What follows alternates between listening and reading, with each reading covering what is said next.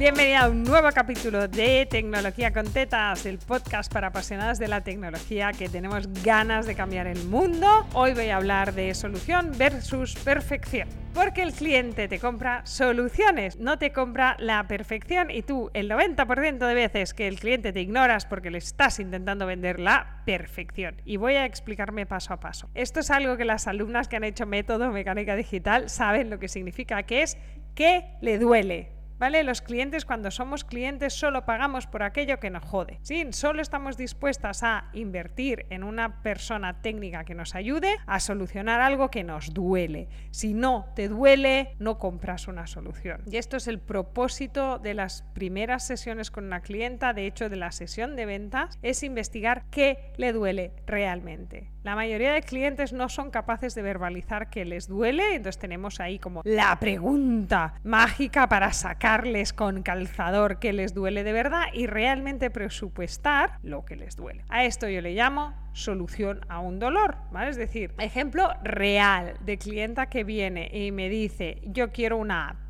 entonces pienso, a ver, yo no hago apps y empiezo a escarbar. Este es el proceso ¿no? que está detallado en el método cómo escarbar. Entonces empiezo a escarbar, pero una app para qué? Una app con audios. Y yo, vale, ¿audios de qué? Me cuentas un tema muy concreto para guardar su confidencialidad, vamos a decir, audios de meditación. Vale, y entonces es como, ¿qué le duele? Es que toda esta explicación todavía no me ha dicho nada por lo que esté dispuesta a pagar. Entonces intento investigar. ¿Y esto lo haces tú sola? No, tengo un socio. Vale. ¿Y quién va a poner la pasta? Entonces tiro una cifra, ¿no? Es como, mira, hacer una app a medida, yo lo hice, hice negocio, te va a costar al menos 20 o 30 mil euros. ¿Los tienes? Y entonces me dice, no. Entonces, ¿vale? Y empiezo a escarbar y a hacer preguntas y al final me doy cuenta que lo que quiere vamos a entrecomillar, lo que le duele es que quiere validar la idea. ¿no? Y entonces de quiero una app, llegamos a, te vamos a montar una escuela online con aplicación de pago por mes que te cueste menos de 500 euros al año para que puedas lanzar esto y validarlo. Como,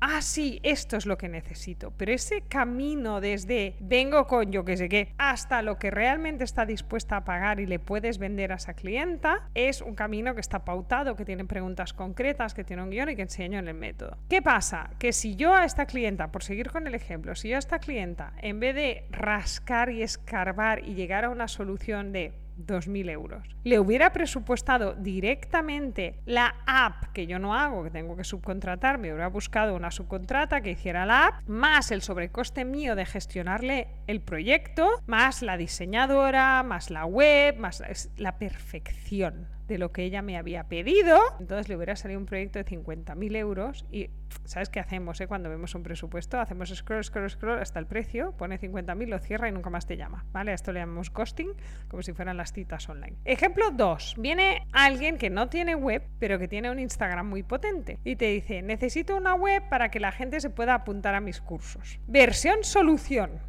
escarbas, ¿no? ¿Qué quiere exactamente? ¿Qué quiere que pueda hacer la gente? No, yo solo quiero, esto es ejemplo real, ¿eh? Llegas a, es que yo solo quiero un cuadradito con el botón de apuntarse debajo, ¿eh? Lo que viene siendo una tienda, o sea, ni una tienda, una página con cuadraditos de cada curso y abajo pagar, pagar, pagar, pagar. Esto fue una solución que le dimos de menos de mil euros porque tenía diseño, tenía todo hecho, era enlazar tres stripes y después de esos tres stripes mandar unos audios por mail con un mailerlite gratis. Esto le flipó, o sea, fuimos las únicas proveedores que le dimos una solución adaptada y rápida a lo que ella quería, mientras que todos los demás proveedores con quien había consultado le habían presupuestado una web entera, con diseño, con cinco páginas, con sobre mí, con contacta, con una home, con una landing y además una tienda online y una escuela online para entregar el material. Y claro, esto se le iba a 5.000, 6.000, 7.000 que no tenía y no le dolía lo suficiente para poder pagarlo. Entonces, cuando determinas que le duele,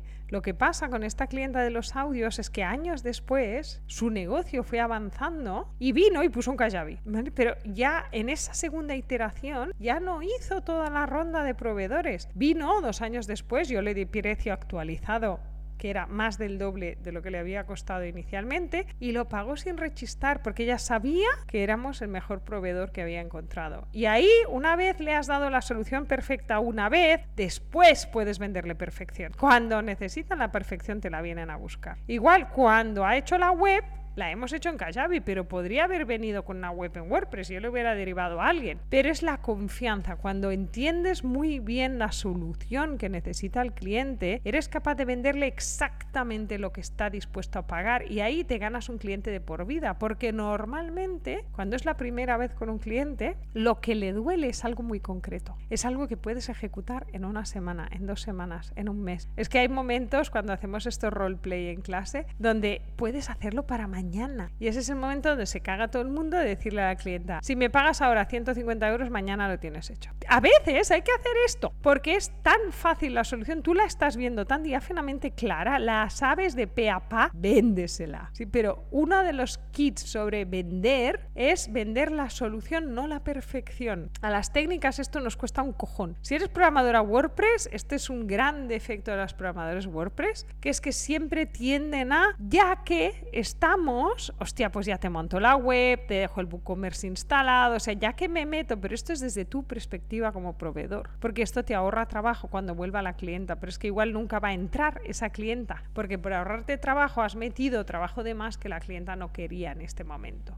Entonces, ¿cuántas webs me encuentro con el WooCommerce instalado, con el sistema de facturación puesto, con el super funnel de Active Campaign montado y no usan nada de nada? Pero alguien les vendió la perfección. Por si acaso, para cuando crezcas ya lo tienes hecho. Cada vez que metas algo en un presupuesto y que al lado puedas añadir, esto es para luego por si creces, táchalo del presupuesto, táchalo no lo necesita. Si todo lo que has puesto en el presupuesto lleva ese apellido, no sabes que le duele. Así que tienes que volver a hablar con la clienta y entender exactamente qué le duele. Si no sabes qué le duele, le vas a presupuestar una cosa que no está dispuesta a pagar y no te la va a comprar. Así que lo más recomendable es aprender a hacer primeras conversaciones de las que molan, de las que van con guion, de las que te dan exactamente el dolor principal de la clienta y ahí verás que es mucho más fácil vender. Es decir, cuando vendes una solución, las tasas de venta son muy altas. Vivimos en un sector, para nuestra suerte, con muy poca competencia y las tasas de venta están por encima del 80%. Si no estás convirtiendo a esa tasa,